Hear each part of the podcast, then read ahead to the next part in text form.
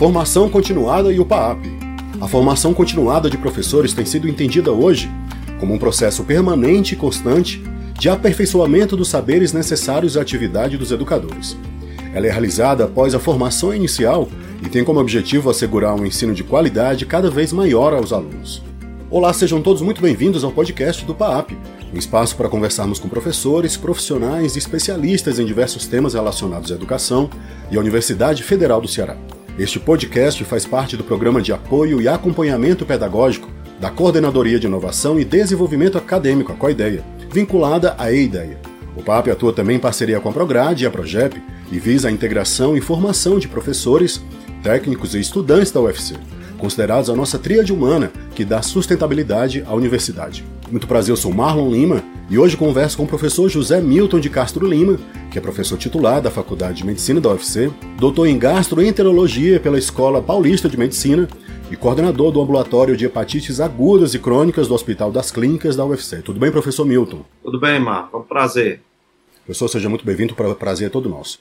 Professor Milton, as ações formativas realizadas pelo PAP contribuíram para a melhoria em suas aulas? Sem dúvida. Eu acho que o PAP é um grande programa né, que visa não só a formação dos novos professores, mas também os professores que já estão na atividade há muito tempo. Eu, por exemplo, eu sou atualmente professor titular, mas já aprendi bastante né, com os ensinamentos e as oficinas realizadas pelo PAP. É um programa, sem dúvida nenhuma, com profissionais extremamente envolvidos, né? profissionais que cativam e que chamam a gente para realmente melhorar e aperfeiçoar, principalmente na parte de didática, na parte de informação. Eu acho que foi muito importante o contato que a gente teve e a sequência depois do contato inicial. Né? Nós ficamos realmente muito interligados. Pessoal, quais foram as atividades que o senhor participou com o PAR? Eu participei desde, desde várias oficinas que foram, foram oferecidas, né? desde a formação de videoaulas, uhum. participei também do pacote do Google Meet, do formulários, do Drive, né? participei também da formação de aperfeiçoamento na, em EAD e de ensino híbrido também. Eu acho que foi realmente, e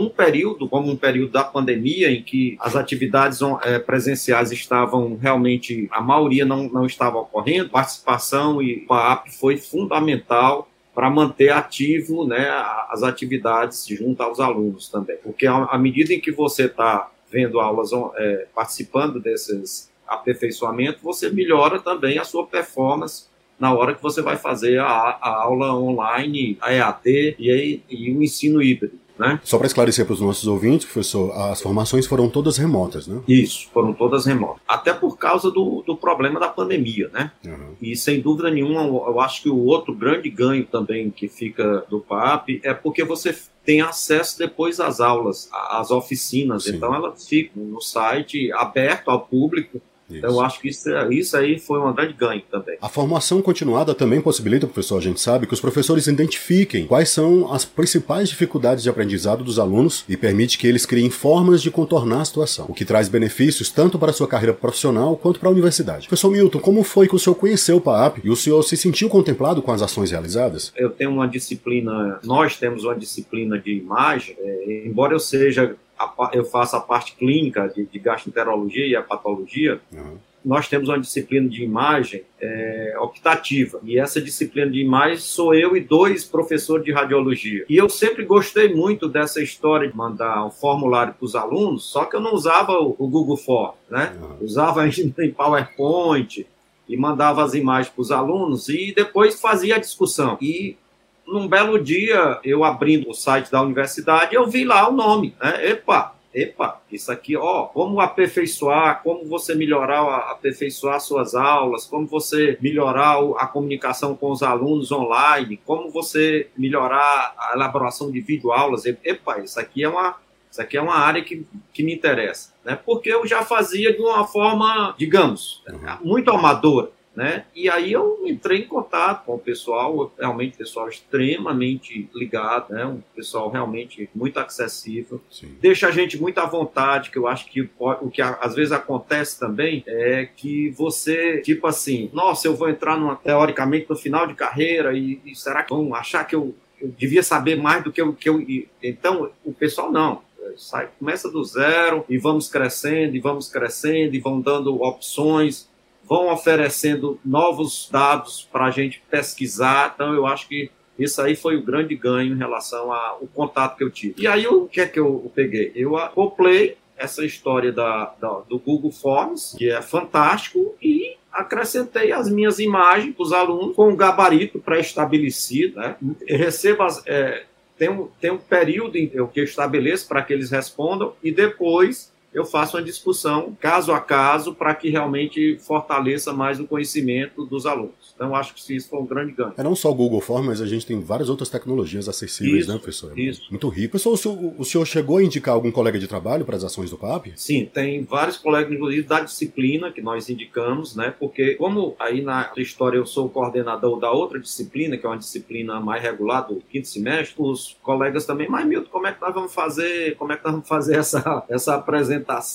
E a gente era acostumado a dar aula presencial e discutir com os alunos no auditório e agora a gente vai ficar. Eu digo, vamos fazer videoaulas. Vamos fazer videoaulas. Videoaulas curtas. Vamos fazer videoaulas no máximo de 40, 50 minutos no máximo. E aí veio o start da história do nós vimos no PAR, né? Fazer videoaulas, jogar para os alunos é uma coisa, mas aí você fazer videoaulas e acoplar essa videoaula, um, um questionário depois, em que os alunos têm que, obrigatoriamente, para responder, eles terem que assistir o vídeo, é outra história. E aí nós eu acho que esse foi o grande, o grande salto que nós demos na disciplina, em que, ao invés de eu estar dando uma aula presencial, eu pego esse tempo da aula presencial e vou discutir, mando a vídeo, faço uma videoaula, mando para os alunos, uhum. acoplo um formulário, 10, 15 questões, e naquele momento que seria presencial, vai ser presencial, mas para discutir o formulário que os alunos já viram. Olha só. Né? E aí aquela história dos alunos procurarem o conhecimento, os alunos participarem da formação dele e não ficarem como mero espectadores, só ouvindo a informação, só ouvindo a informação, né? e não transforma isso em conhecimento. Então acho que isso aí foi uma grande, um grande lance, pô, Marlon, para gente. Possibilita muito maior a interação com os alunos, né, isso, professor? Isso. A formação para a docência no ensino superior, no âmbito geral, mas especialmente na sua área, tem suas nuances, né, professor? Quais foram as atividades realizadas pelo PAP que contribuíram contribuíram nesse período pandêmico na sua prática de sala de aula remota? É, primeiro foi mostrar que nós temos várias ferramentas, né? várias ferramentas. A gente, eu estou falando do Google, mas tem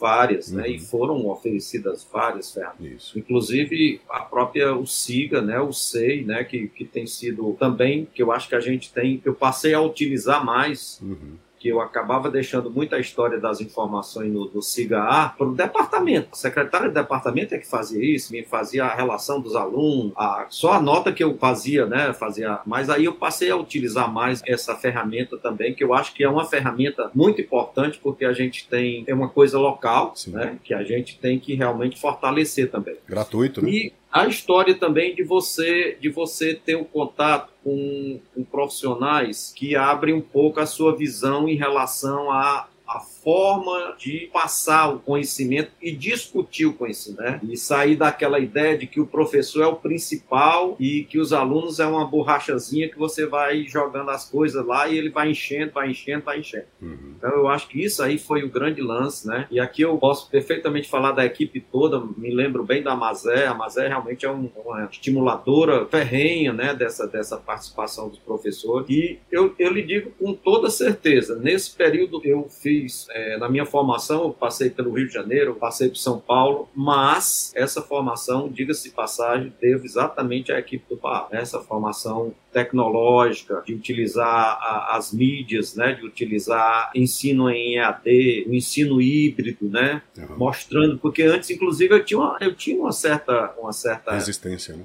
resistência, né, porque passava a ideia de que, na verdade, você estava enrolando, né, você pegava um professor, deixava ele diante da um videozinho e tal e pronto. Não, mas aí é que tá. É o, foi o, essa pandemia, apesar do caos todo que ela trouxe para a humanidade, vários pontos de vista, ela também abriu a perspectiva para você ver que não, que você tem coisas que você tem e, e não tem mais como sair disso. Uhum. Né? Não tem mais. Como eu, nós, a, a, partir de agora, nós já estamos presencial, no nosso, as nossas atividades práticas estão presenciais, mas aquelas atividades que o professor estava lá dando uma aula, ele não vai mais estar lá. Uhum. Ele vai estar discutindo um formulário que os alunos viram previamente. E aí nós vamos discutir as dúvidas dos alunos daquele formulário. E aí nós vamos discutir o que é que é importante eles, os alunos frisarem, o atendimento deles como profissional no futuro. Né? E uma outra coisa também, Marlos, se você me permitir, nós, nós tínhamos divisões fixas, né? Cada professor ficava com um grupo de alunos hum. fixo. E nós, nós, com essa história das estações, nós fizemos quatro estações diferentes. Então, o aluno não tem mais, ah, o professor Milton, o professor Marlo, o professor Amazé. Não, ele passa entre os,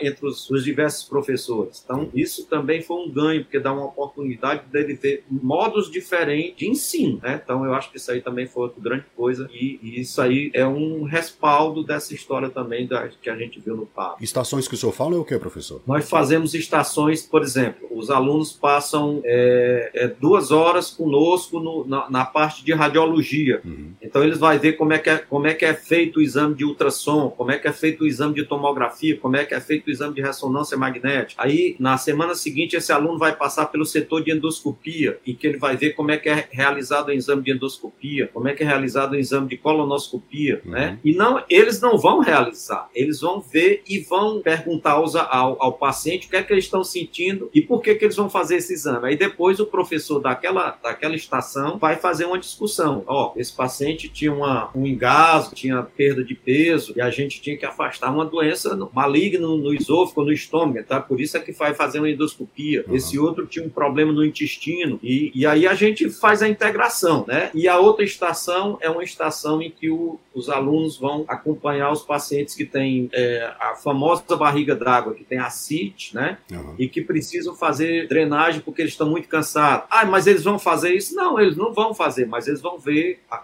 como é, que, como é que é o atendimento, como é que é o acolhimento desse paciente. Eles vão sentir como é que o paciente chega com um receio ali naquele canto uhum. e ele é acolhido para não ficar na, na, coisa, entendeu? Então, e um outro, uma outra estação que a gente chamou é uma estação de exame físico. E como eles ficaram durante a pandemia sem, sem ter contato com os pacientes, né? uhum. né? Eles não conseguiram também é, fazer as, as atividades de exame do paciente em si. Então, a gente tem essas quatro estações que foi um grande, uma grande um grande ganho também que nós tivemos. E os alunos ficaram maravilhados porque eles passam exatamente em quatro setores diferentes durante o, durante o curso. Professor, o senhor falou do recurso vídeo-aula, inclusive nós temos um podcast falando sobre vídeo-aulas e que dá algumas dicas. Se puder, Isso. Né, se vocês quiserem assistir, ouvir depois, está disponível Ouvir. já. Além da vídeo-aula, quais foram os outros recursos, professor, que o senhor utilizou nas suas aulas? Porque eu imagino que a faculdade de medicina é complicado você fazer alguns procedimentos ali, né?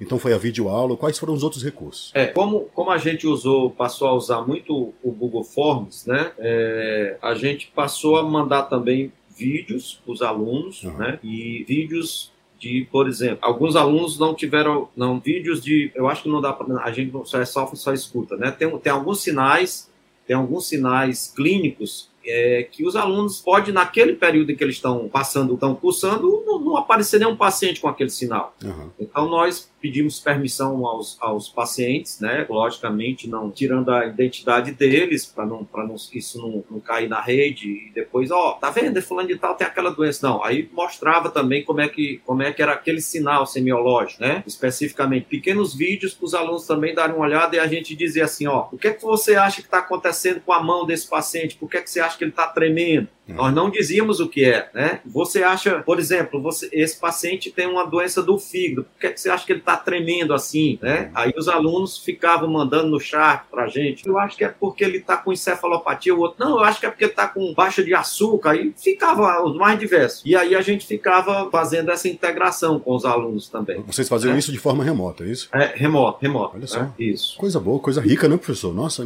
é tecnologia. Não, dá, deu deu uma, deu uma, e um, e um colega tem um Socrativo, né? Uhum. Tem um Socrativo também que ele, ele usou. Eu, eu, inclusive, ia entrar no Socrativo, mas acabei, depois que a universidade fez o pacote com, com o Google, né? Eu acabei saindo um pouquinho do Socrativo. Mas o Socrativo também é muito rico, né? Uhum. Para você fazer presencial ali naquele momento. Então é isso, eu gostaria de informar que o canal do YouTube do PAP conta com vários vídeos formativos. É só acessar o YouTube, digitar PAP na pesquisa e você encontra o nosso canal. Para conhecer mais sobre o nosso trabalho, você também pode acessar paap.ufc.br. Lá estão todas as nossas informações e também todas as nossas redes sociais. Professor Milton, muito obrigado por ter aceito o convite, participar desse programa e pelo trabalho como educador. O senhor poderia encerrar para a gente? Muito obrigado, Marlon. Eu fico muito feliz né, em poder participar desse podcast. É, é o primeiro podcast, na verdade, que eu, que eu, tô, que eu acho que vai ser o primeiro de muitos, né? Sim. E muito feliz em ter é, contato, é, é, contato com essa, essa grande equipe do PAP, extrema, pessoas extremamente envolvidas. Muito obrigado. A gente que agradece, professor. Então é isso. A todos um grande abraço e até o nosso próximo encontro. Tchau, tchau.